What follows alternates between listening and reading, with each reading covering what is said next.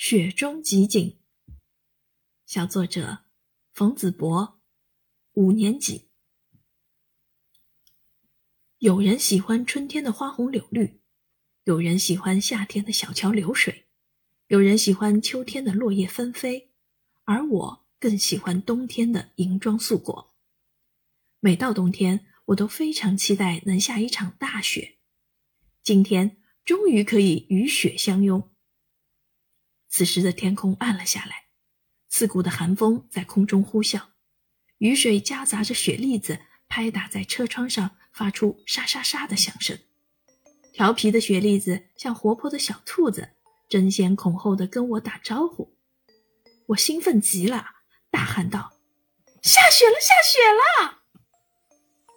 开车经过余杭、径山、黄湖、百丈，每一处都有不同的景色。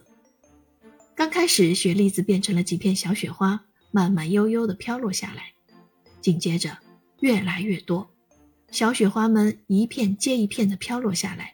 在灯光的照射下，这些洁白的小天使舞动着各种姿势，或飞翔，或盘旋，漫天飞舞，使天地融成了白色的一体。